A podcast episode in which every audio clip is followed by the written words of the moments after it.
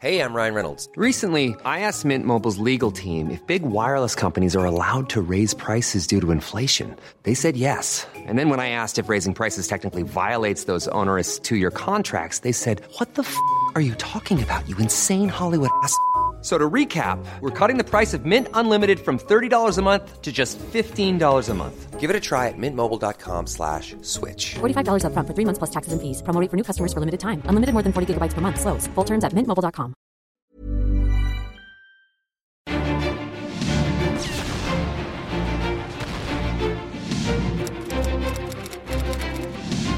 El cuerpo que se afianza en un suspiro, la puerta que se abre. Podcast. Nacido en 1914, durante la Revolución Mexicana, Octavio Paz se convirtió en figura central de la historia del siglo XX.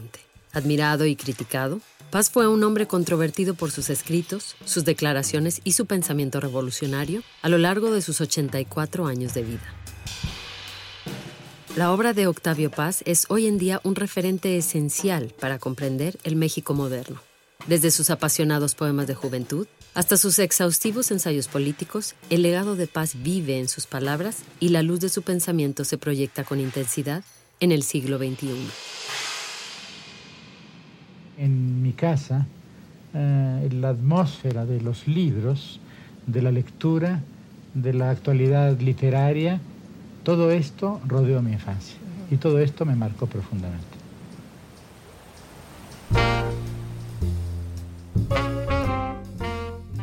Desde temprana edad, el pequeño Octavio Paz se adentró en la biblioteca de la vieja casona de su abuelo Ireneo, en Miscuac, que abrió las puertas de su imaginación y lo introdujo en la literatura de grandes autores clásicos. Ya en la adolescencia, al ingresar a la preparatoria en el prestigioso Colegio de San Ildefonso, los horizontes de Paz se ampliaron y enriquecieron al tener como maestros a importantes poetas contemporáneos como Jorge Cuesta, Carlos Pellicer y Javier Villaurrutia. La efervescencia literaria que llenaba los pasillos de San Ildefonso impulsó al joven Paz a escribir sus primeros poemas y publicarlos en la revista Barandal, la cual fundó él mismo junto a algunos compañeros de clase. Para 1933, Paz publica su primer poemario breve titulado Luna Silvestre y en 1937 su primer libro Raíz del Hombre. A pesar del reconocimiento como uno de los poetas más destacados de su generación, Paz renegaría de estos primeros poemas en años subsecuentes. Bueno, había escrito varios, bueno, había publicado muchos poemas. Me enrojezco a veces, pienso en ellos con cierto rubor. Algunos, están, como todos están publicados, no tengo más remedio que confesar su existencia. ¿no? Fue hasta 1949, al cumplir 35 años de edad, que Paz publicó una compilación de sus poemas de juventud bajo el título de Libertad bajo palabra, compuesta de 70 poemas divididos en seis secciones. En Libertad bajo palabra, Paz corrige, reescribe e incluso abrevia su propia poesía. Comenta Anthony Stanton. Yo no conozco otro escritor moderno que haya corregido, revisado sus propios escritos tanto como Octavio. De todos sus libros y sus poemas hay más de una versión. Él constantemente estaba reescribiendo su obra, no como sugieren algunos para falsificar ciertas experiencias de juventud, de ninguna manera. Los poemas más revisados de Paz no son los poemas políticos, son los poemas amorosos, los poemas eróticos. Libertad bajo palabra tuvo una buena, aunque lenta, recepción. En 1960, más de 10 años después de su primer tiraje, el libro es ampliado y reeditado por Paz, incluyendo así los poemas escritos hasta 1957. Allá donde terminan las fronteras, donde los caminos se borran, donde empieza el silencio, avanzo lentamente y pueblo la noche de estrellas, de palabras, de la respiración de un agua remota que me espera donde comienza el alba. Por el resto de su vida, Paz reconoció a Libertad bajo palabra como su primer libro de poesía, que reflejaba la transición entre el poeta joven, lleno de lirismo, vigor y pasión, y la voz madura, crítica y rigurosa de la edad adulta. En 1950, a un año de la publicación de Libertad bajo palabra, Octavio Paz publicó el primero de sus múltiples libros de ensayo, una obra que habría de convertirse en piedra de toque de la literatura en lengua española del siglo XX. El laberinto de la soledad. El libro fue escrito durante la estancia de paz en París. Compuesto por nueve capítulos, El laberinto de la soledad es una pieza que explora y analiza la psicología, la identidad y el comportamiento del mexicano en lo colectivo y en lo individual, así como su posición ante otras sociedades como la estadounidense. Yo soy un hijo de la revolución. Yo nací en 1914. De modo que, ¿qué es lo que hago en el laberinto de la soledad? Hago la crítica del México que yo conocí, que es el producto de la Revolución Mexicana. Y por eso este libro mío termina en una gran interrogación.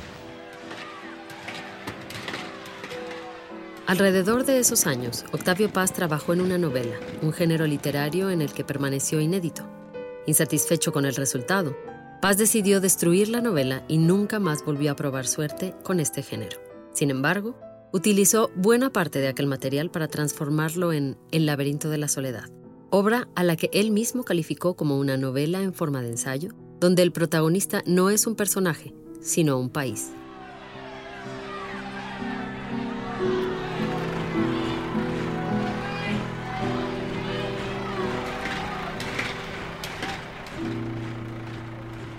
Tras la masacre de Tlatelolco en 1968, Octavio Paz renunció a su puesto como embajador de México en la India. Este acto, además de polémico, le ganó la admiración de muchos intelectuales y sobre todo de los jóvenes estudiantes quienes volcaron a la relectura y análisis de El laberinto de la soledad. Al mismo tiempo, aún desde el extranjero, Paz escribía un nuevo ensayo titulado Postdata, en el que daba continuidad, complementaba y actualizaba las ideas expuestas en El laberinto de la soledad. Publicado casi 20 años después, Posdata fue rechazado por la mayoría de los intelectuales, para quienes la renuncia de paz no se traducía en el acatamiento a las posiciones radicales de la izquierda mexicana posteriores al 68. Explica Christopher Domínguez Michael. Posdata fue muy criticado porque Octavio Paz cometió el error y tan estuvo consciente que era un error de que jamás volvió a tocar el tema, de aventarse la alegoría poética, de decir que qué curioso que en Tlatelolco una, una vez más los mexicanos sacrificaran mexicanos. Entonces llevar la represión del 68 al terreno de lo simbólico, uniendo los sacrificios humanos de los aztecas con la muerte de los estudiantes en la llamada Plaza de las Tres Culturas, a los jóvenes de ese momento que habían estado en el 68 les pareció de muy mal gusto. Y creo que tenían razón. El laberinto de la soledad es una de las obras más revisitadas en la bibliografía de Paz. Él mismo retomaría algunos de los temas tocados en su libro durante una entrevista realizada por el escritor francés Claude Fell en 1975. Gracias a las fiestas, el mexicano se abre, participa, comulga con sus semejantes, y con los valores que dan sentido a su existencia religiosa o política. Es significativo que un país tan triste como el nuestro tenga tantas y tan alegres fiestas. A partir de El laberinto de la soledad en 1950, la rama ensayística en la obra de Octavio Paz se desarrolló paralelamente a la rama poética. El dominio de estos dos géneros dio lugar a El arco y la lira, un ensayo cuyo punto de partida fue una introspección del autor que buscaba responder a las preguntas ¿qué es la poesía? y ¿por qué escribir poesía? Algunos de los temas tratados en este ensayo habían sido sembrados años atrás en un importante texto que Paz publicó en la revista El Hijo Pródigo, bajo el título Poesía de Soledad y Poesía de Comunión. La poesía es conocimiento, salvación, poder, abandono, operación capaz de cambiar al mundo la actividad poética es revolucionaria por naturaleza, ejercicio espiritual, es un método de liberación interior. El arco y la lira revisa el fenómeno poético, desde sus componentes como lenguaje, ritmo o verso, y hace un análisis profundo del poema en su sentido social e histórico. Paz compara también la experiencia poética con la religiosa y expone una tesis sobre la función de la poesía en nuestra época. Opina Fabián Bradú yo creo que una de sus grandes virtudes es volver a su lector, eh, yo diría casi inteligente. Es decir, eh, eleva a su lector por, por, la simplicidad y la transparencia con la que escribe sobre los problemas más complicados, ¿no? los asuntos más complicados. explicar, por ejemplo, qué es el ritmo en poesía. Es un asunto muy complicado y él sale siempre bien librado ¿no? de, esas, de esos nudos. ¿no? El análisis del fenómeno poético había fascinado a Paz desde su juventud y volvería a él en 1965 de manera más objetiva en su libro Cuadrivio. El libro se compone de cuatro ensayos que analizan la obra de cuatro poetas iberoamericanos provenientes de diferentes entornos, pero que, unidos por su sentido crítico y su ruptura con el lenguaje y la estética de su tiempo, deslumbraron a Paz e influyeron en su obra. El nicaragüense Rubén Darío, el español Luis Cernuda, el portugués Fernando Pessoa y el mexicano Ramón López Velarde son las cuatro voces poéticas que Octavio Paz estudia e interpreta en Cuadrivio. Comenta Christopher Domínguez Michael. Octavio Paz, como la mayoría de las personas en el planeta Tierra en 1957, no tenía ni idea de quién era Fernando Pessoa. Que es un poeta que ahora es famosísimo, pero que no, no se conocía, era una rareza portuguesa, la mayoría de la obra estaba inédita, etc. Bueno, Paz lo descubre, las personas sensibles tienen su antenita que las lleva a los lugares donde hay oro o energía. Entonces Octavio Paz le indignaba mucho que se pensase que porque escribían en español estos poetas eran como de un segundo rango o de una segunda división, ¿no? Entonces Octavio Paz, que cuando escribe, cuando escribe Cuadrivio en 1965 ya tenía un público internacional, es decir, ya lo traducían por lo menos al inglés o al francés, pues también les quería explicar a estos lectores pues, la importancia capital para la literatura mundial de un Darío o de un Cernuda. ¿no? Desde su renuncia al servicio diplomático mexicano en 1968, Octavio Paz se mantuvo alejado de México, siendo invitado a dar conferencias en importantes universidades en Inglaterra y Estados Unidos, como Cambridge y Harvard. En esta última dictó algunas conferencias en 1972, alrededor del tema de la poesía. De dichas conferencias se desprendió un texto que, tras ser modificado y ampliado, dio lugar a Los hijos del limo. Anthony Stanton explica un libro que no tiene antecedentes en la tradición hispánica, un poeta que decide analizar el desarrollo de la poesía moderna desde los románticos hasta el presente, pasando por el simbolismo, el modernismo, las vanguardias, y hace una lectura original. Realmente es una contribución a la literatura comparada, ¿no? En Los hijos del limo, Octavio Paz se plantea por primera vez el tema de la modernidad y la posmodernidad literarias. Importante ensayo que asombró a críticos y seguidores desde su aparición, Los Hijos del Limo continúa siendo una obra de gran valor literario para las nuevas generaciones. La poesía de Octavio Paz atravesó por diferentes etapas durante su vida. Su periodo de juventud, plasmado en la primera edición de Libertad bajo palabra, mostraba un poeta atrevido y revolucionario con un exitoso camino por andar, pero aún en proceso de maduración. Esta maduración llegó hacia la década de los 50, y quedó explícita en la reedición del mismo libro que, al ser ampliado, incluyó los poemas de La Estación Violenta, entre los que destacan Himno entre Ruinas, El Cántaro Roto y Piedra de Sol. Comenta Anthony Stanton. Yo creo que el primer gran libro de poemas de Octavio es La Estación Violenta. Este libro de nueve poemas extensos que terminan con Piedra de Sol, ¿no? Que en aquel momento fue su poema más ambicioso, ¿no? Piedra de Sol es un poema erótico dispuesto circularmente, basado en el calendario azteca, que extendiéndose por 584 versos, hace una excursión a través de la memoria de su autor. Desde su aparición, es uno de los poemas más memorizados y recitados de la poesía moderna. Yo me di cuenta que con Piedra de Sol se cerraba un periodo de mi vida y un periodo de mi poesía y que había que comenzar otra vez. Y esto coincidió con el segundo, con la segunda gran ausencia, es decir, con el tercer viaje, primero a Francia y después a Lorena. La Estación Violenta fue escrito al regreso de Octavio Paz a México después de un periodo de nueve años en el extranjero. Aunque fue un viajero incansable por el resto de sus años, su segundo retorno al país en 1971 significó el establecimiento de su residencia permanente en la Ciudad de México. Con casi 60 años de edad, la poesía de Octavio Paz llega a un punto de profunda introspección en su vida personal, que se refleja en algunos de los poemas más autobiográficos de su obra. revisitando sus vivencias y pasiones de juventud, escribe poemas como Vuelta, Pasado en Claro y Nocturno de San Ildefonso. Publicado en 1976, el poema Vuelta muestra el retorno de paz a la Ciudad de México, un reencuentro desencantado con una ciudad caótica, extraña, desconocida. Azorado por las deformaciones urbanísticas y arquitectónicas de la ciudad, Paz indaga en su memoria para evocar el barrio de su niñez. Vuelta es una expresión de dolor por la infancia y la ciudad perdidas. Camino hacia atrás, hacia lo que dejé o me dejó. Memoria, inminencia de precipicio, balcón sobre el vacío. Camino sin avanzar.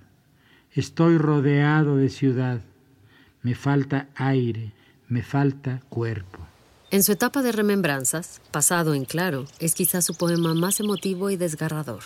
Además de la reminiscencia de la vieja casa de Miscuac y el retrato de su abuelo Ireneo y su madre Josefina, Paz confronta uno de sus recuerdos más dolorosos, la muerte de su padre, Octavio Paz Solórzano. Los mismos versos del poema Pasado en Claro escribe, del vómito a la sed, atado al potro del alcohol, mi padre iba y venía entre las llamas. Por los durmientes y los rieles de una estación de moscas y de polvo, una tarde juntamos sus pedazos. Yo nunca pude hablar con él. Lo encuentro ahora en sueños, esa borrosa patria de los muertos. Hablamos siempre de otras cosas. No nos explica mucho cómo era tu padre. Pues sí, bueno, pero explica de todos modos que era una figura dramática, diríamos. Además explica cierta lejanía y cierta cercanía. Mi padre fue un, en fin, es, no sé si debo hablar ante el público de estos temas, creo que lo que digo es bastante. Pero una figura muy mexicana. una figura muy mexicana, una figura eh, contradictoria, eh, un hombre lleno de generosidad por una parte y lleno de pasiones por la otra, un hombre habitado por los demonios, diríamos. En consecuencia, el trato con él era un trato difícil, eh, extremoso, y en ese pequeño texto me parece que quise reflejar esta relación de desasosiego que sentí siempre frente a él. Opina Guillermo Sheridan. Hay un lado memorioso en Octavio que es fascinante. El Octavio que hace la historia de su propia vida abiertamente en algunos de los ensayos, secretamente en otros, que, que son fascinantes. Eh, y al mismo tiempo, desde luego, toda esa beta de memoriosa, digámosle así, de su poesía, que es la, reconstrucción y la rehabitación de, mundos que exploró de niño, de joven, de adolescente, de, en su primera juventud y después eventualmente hasta, hasta su vejez, ¿no? El segundo regreso de Paz a México, tras su paso por la India y universidades de Inglaterra y Estados Unidos, se dio en 1971, al finalizar el gobierno de Gustavo Díaz Ordaz, con el cual Paz había roto relaciones después de la masacre de Tlatelolco. Invitado por Julio Scherer, director del periódico Excelsior, Paz tomó la dirección general de la revista Plural, dedicada a temas culturales, sociales y políticos. En 1976, Paz renuncia a Plural a consecuencia del golpe de gobierno que el presidente Luis Echeverría ordenó en contra de Excelsior. Tras su salida, junto a todo su equipo de redacción, Paz dio continuidad a la labor realizada por Plural en una nueva revista, Vuelta, a la cual dedicaría más de 20 años de su vida hasta su muerte en 1998. Como una de las máximas autoridades intelectuales de México, tanto en Plural como en Vuelta, Octavio Paz ejerció la crítica política como una pasión moral.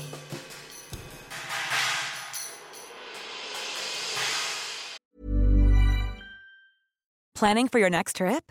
Elevate your travel style with Quince. Quince has all the jet setting essentials you'll want for your next getaway, like European linen, premium luggage options, buttery soft Italian leather bags, and so much more. And is all priced at 50 to 80% less than similar brands.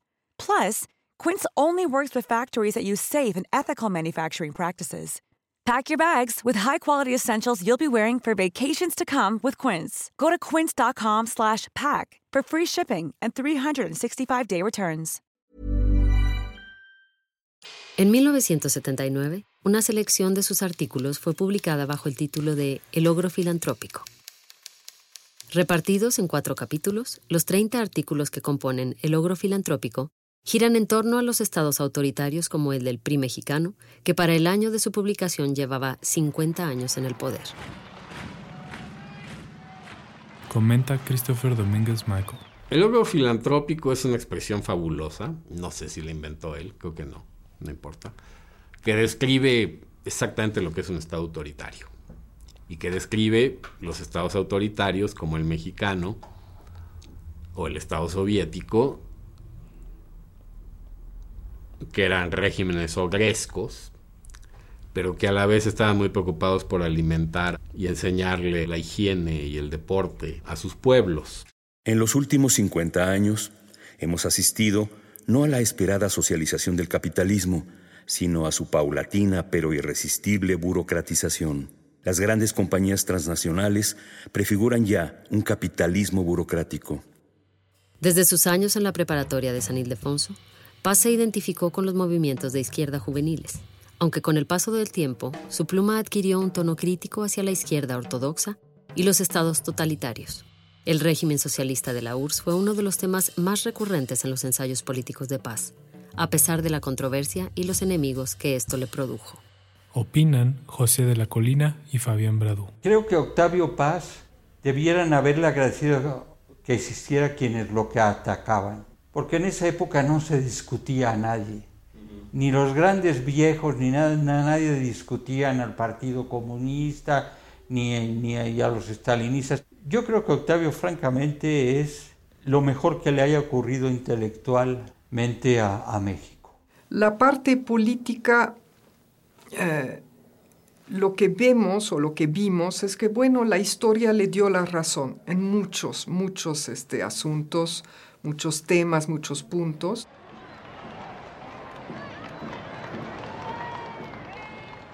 Para 1989, la caída del muro de Berlín fue el principio del fin para el bloque comunista europeo, que concluyó con la separación de las repúblicas que conformaban la Unión Soviética en 1991. En medio de esta transición, la revista Vuelta invitó a grandes pensadores y disidentes de Europa del Este y Latinoamérica a un encuentro de análisis y debate sobre el acontecer internacional. Paz celebró los acontecimientos de este periodo en su libro Pequeña Crónica de Grandes Días. Christopher Domínguez Michael explica. Bueno, pequeña crónica de grandes días es lo que Octavio Paz iba viendo de lo que pasaba en ese bienio fantástico que va de la caída del muro de Berlín en noviembre de 89 a la disolución de la Unión Soviética en febrero de 91. Y es una obra de arte del periodismo político de actualidad, ¿no? Entrada la década de los 90, el Fondo de Cultura Económica comenzó a planear la publicación de las obras completas de Octavio Paz, para las cuales el autor escribió los prólogos de cada uno de los tomos. El prólogo a sus artículos políticos evolucionó hasta convertirse en su libro Itinerario, lo más cercano a una autobiografía cuyas anécdotas están ligadas por su carácter político-intelectual. Abordando sus experiencias desde la infancia y su paso por la Guerra Civil Española, Octavio Paz describió Itinerario como el relato de la evolución de sus ideas políticas. A través de sus páginas describe también la transición de su pensamiento con respecto al régimen estalinista y su denuncia de los campos de concentración en la URSS. En 1962 volví a la India. Vivía ya seis años y visité con frecuencia, debido a mis quehaceres diplomáticos, Ceilán y Afganistán. Durante todo ese tiempo seguí, primero con esperanza y después con creciente desencanto, las agitaciones y revueltas del mal llamado Tercer Mundo. Paz siempre se definió a sí mismo como un poeta y no como un político. Sin embargo, su obra y su pensamiento son inseparables de la vida política de México y del mundo. Viviendo en París en 1962, tras 22 años en el servicio diplomático mexicano, Octavio Paz fue nombrado embajador de México en la India, cargo que ocuparía durante seis años. La vida en ese país y sus largos viajes por el interior del subcontinente indio, así como la isla de Ceilán y Afganistán, deslumbraron a Paz y dejaron marca indeleble en su obra. Sumado al encuentro con el amor al lado de su segunda esposa, Marie-José Tramini, el periodo de los años 60 fue de gran inspiración y experimentación poética. Ahora, la poesía es sobre todo imagen. Y, en la imagen poética, el esto y el aquello, el sí y el no, se juntan. Cuando empecé a leer a los, uh, al pensamiento tradicional de la India, y también al chino, me di cuenta que había una indudable relación entre este tipo de aproximación ante la realidad y la aproximación poética, la visión poética. Hacia 1966, Paz concluyó Blanco, el más atrevido y radical de sus poemas. Con Blanco, Paz se aparta de los movimientos de la poesía latinoamericana de su época, esquivando etiquetas y consagrándose como una voz auténtica, asombrosa e impredecible. Esta experimentación en el terreno de la poesía es equiparable a la realizada en la novela por Julio Cortázar, con quien Paz sostuvo una entrañable amistad hasta que la política los separó. Anthony Stanton afirma. A veces también nos olvidamos de que Octavio experimentó escribió muchos tipos distintos de poesía. Eso es otra cosa interesante, ¿no? Es decir, era un poeta de formas experimentales, como Blanco, y también de formas muy tradicionales, ¿no? Sonetos, poemas en decasílabos. Era un poeta de las formas extensas, versículos, poemas en prosa, y un, poema de las, un poeta de las formas instantáneas, muy breves como el haiku, ¿no? Blanco se compone de tres columnas poéticas que pueden leerse de manera aislada o intercaladas aleatoriamente, haciendo posibles ocho lecturas diferentes. Planteado como toda una experiencia sensorial, muchos años más tarde, Paz realizó junto a los escritores Eduardo Lizalde y Guillermo Sheridan una versión de Blanco grabada a tres voces. Caes de tu cuerpo a tu sombra no allá, sino en mis ojos. En un caer inmóvil de cascada. Cielo y suelo se juntan. Caes de tu sombra a tu nombre. Intocable horizonte. Te precipitas en tus semejanzas. Yo soy tu lejanía. Entre la variedad de lecturas, Blanco puede interpretarse como un poema sobre la naturaleza, sobre la espiritualidad o sobre el erotismo. El erotismo, así como el amor, fueron temas presentes en la obra de Paz desde sus poemas de juventud y hasta sus últimos años. A los 79 años de edad, Paz escribió su obra más completa alrededor de estos temas, titulada La llama doble, amor y erotismo. Un ensayo que explora a fondo las tres caras de un mismo sentimiento, la sexualidad, el erotismo y el amor. La llama doble apareció dos años y medio después de que Paz fuera galardonado con el Premio Nobel de Literatura. Redactado velozmente en solo dos meses, entre marzo y abril de 1993, el propósito de escribirlo había rondado por la cabeza del poeta desde 1965, durante su época en la India. Para 1995, tres décadas después de su paso por aquel país de Oriente, las memorias y experiencias de aquellos años se reflejaron en Vislumbres de la India, un ensayo sobre las impresiones culturales, sociales, religiosas e históricas de aquel país en combinación con episodios autobiográficos surgidos de la vida como embajador y de sus viajes a través de este país y sus vecinos.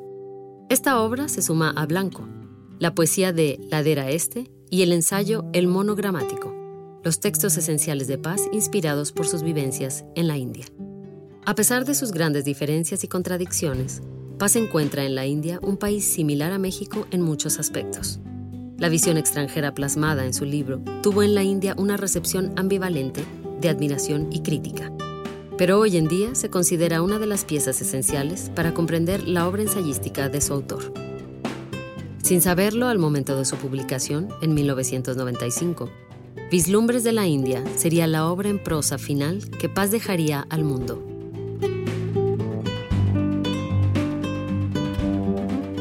Consagrado como un gran poeta y escritor en la década de los 80, Octavio Paz recibió múltiples reconocimientos, incluyendo el Premio Cervantes en 1981, considerado el galardón más importante a la literatura en lengua castellana. Al año siguiente, Paz entregó al mundo uno de sus libros más ambiciosos. Sor Juana Inés de la Cruz o Las Trampas de la Fe es un extenso ensayo biográfico que analiza exhaustivamente la vida y obra de la monja mexicana. Mario Vargas Llosa y Margot Glantz opinan. Yo creo que la obra maestra de Octavio Paz es el libro dedicado a Sor Juana. Ese libro es quizá el libro de crítica más importante que se ha escrito em, en lengua española en el, siglo XX. Es un libro que además, con esa cosa pues universal que tenía Octavio en su visión, en su cultura, eh, sitúa a América Latina siempre en el contexto por una parte del pasado prehispánico y por otra parte del, presente occidental, del presente europeo. Un libro que leí con verdadero deslumbramiento. Creo que fue un gran ensayista y me costaría trabajo decir si fue más gran poeta o más gran eh, ensayista, pero creo que fue las dos cosas. Paz tiene una idea mucho más este, filosófica, mucho más... De, de, una, de, una, manera, Paz se reivindica en Sor Juana. Paz, Paz, es, Paz es... Sor Juana es tan grande, tan extraordinaria, que cual, en, qué, en qué genealogía podía inscribirse Paz si no era de Sor Juana. Con Sor Juana Inés de la Cruz o Las Trampas de la Fe, Paz cumplía un viejo anhelo. Tras su publicación, la obra ensayística de Paz continuó proliferando a lo largo de toda la década, mientras que su producción poética había disminuido considerablemente desde los años autobiográficos de Pasado en Claro y Vuelta, a mediados de los 70. Fue hasta 1987 que volvió a publicar un libro de poemas nuevos, Árbol Adentro. Once años antes de la muerte de Octavio Paz, Árbol Adentro sería su último libro de poesía. Comentan Anthony Stanton y Julio Trujillo. Pocos hablan de ese libro porque cuando él publica el libro en 1987, ya es un poeta muy consagrado. Tiene el premio Cervantes. Poco después va a recibir el premio Nobel. Y yo creo que los primeros lectores pensaron que simplemente era una repetición de su poesía anterior. No, para nada. No es una repetición. Lo que más me fascina de ese libro es que él quiso comenzar de nuevo, como si estuviera escribiendo su primer libro. Fue una poesía muy nerviosa, que nunca estuvo cómoda consigo misma, que cambió constantemente de expresión, que fue una poesía eh, buscadora, un libro tras otro. Eh, siempre tenía algo sorprendente, porque el propio, el propio Paz, eh, intentando no ser complaciente ni siquiera consigo mismo. Los árboles, como la higuera a la cual trepaba de niño, o el nim bajo el cual se casó en la India, representaban, ahora en su vejez, su apego a la tierra y su anhelo de tocar el cielo. Árbol Adentro es una exploración de lo más profundo de la sensibilidad del poeta mexicano. ¿Qué o quién me guiaba? No buscaba nada ni a nadie, buscaba todo y a todos. Vegetación de cúpulas azules y campanarios blancos, muros color de sangre seca, arquitecturas festín de formas, danza petrificada bajo las nubes que se hacen y se deshacen y no acaban de hacerse.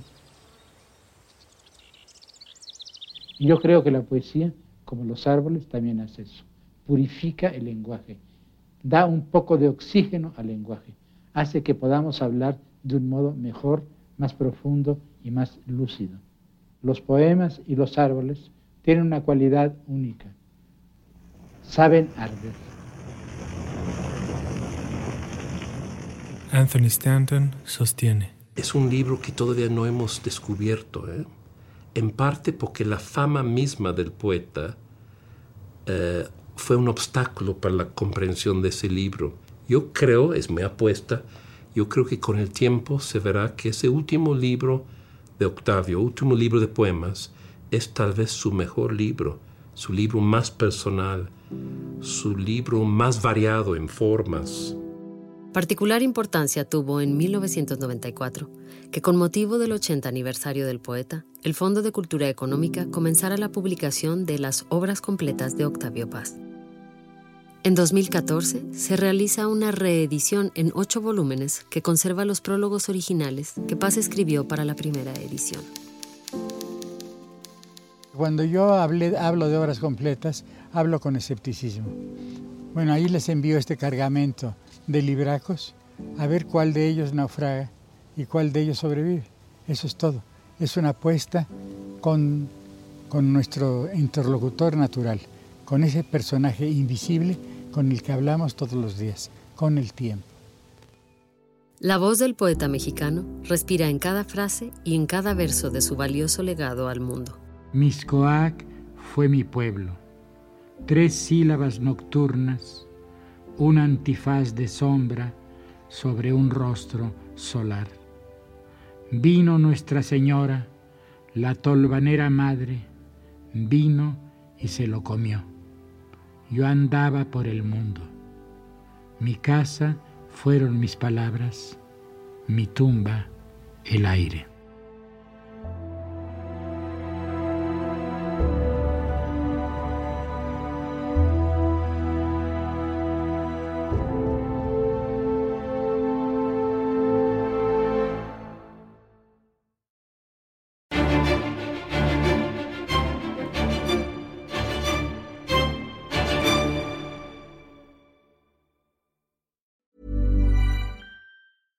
Planning for your next trip? Elevate your travel style with Quince. Quince has all the jet setting essentials you'll want for your next getaway, like European linen, premium luggage options, buttery soft Italian leather bags, and so much more. And is all priced at 50 to 80% less than similar brands. Plus, Quince only works with factories that use safe and ethical manufacturing practices. Pack your bags with high-quality essentials you'll be wearing for vacations to come with Quince. Go to quince.com/pack for free shipping and 365-day returns.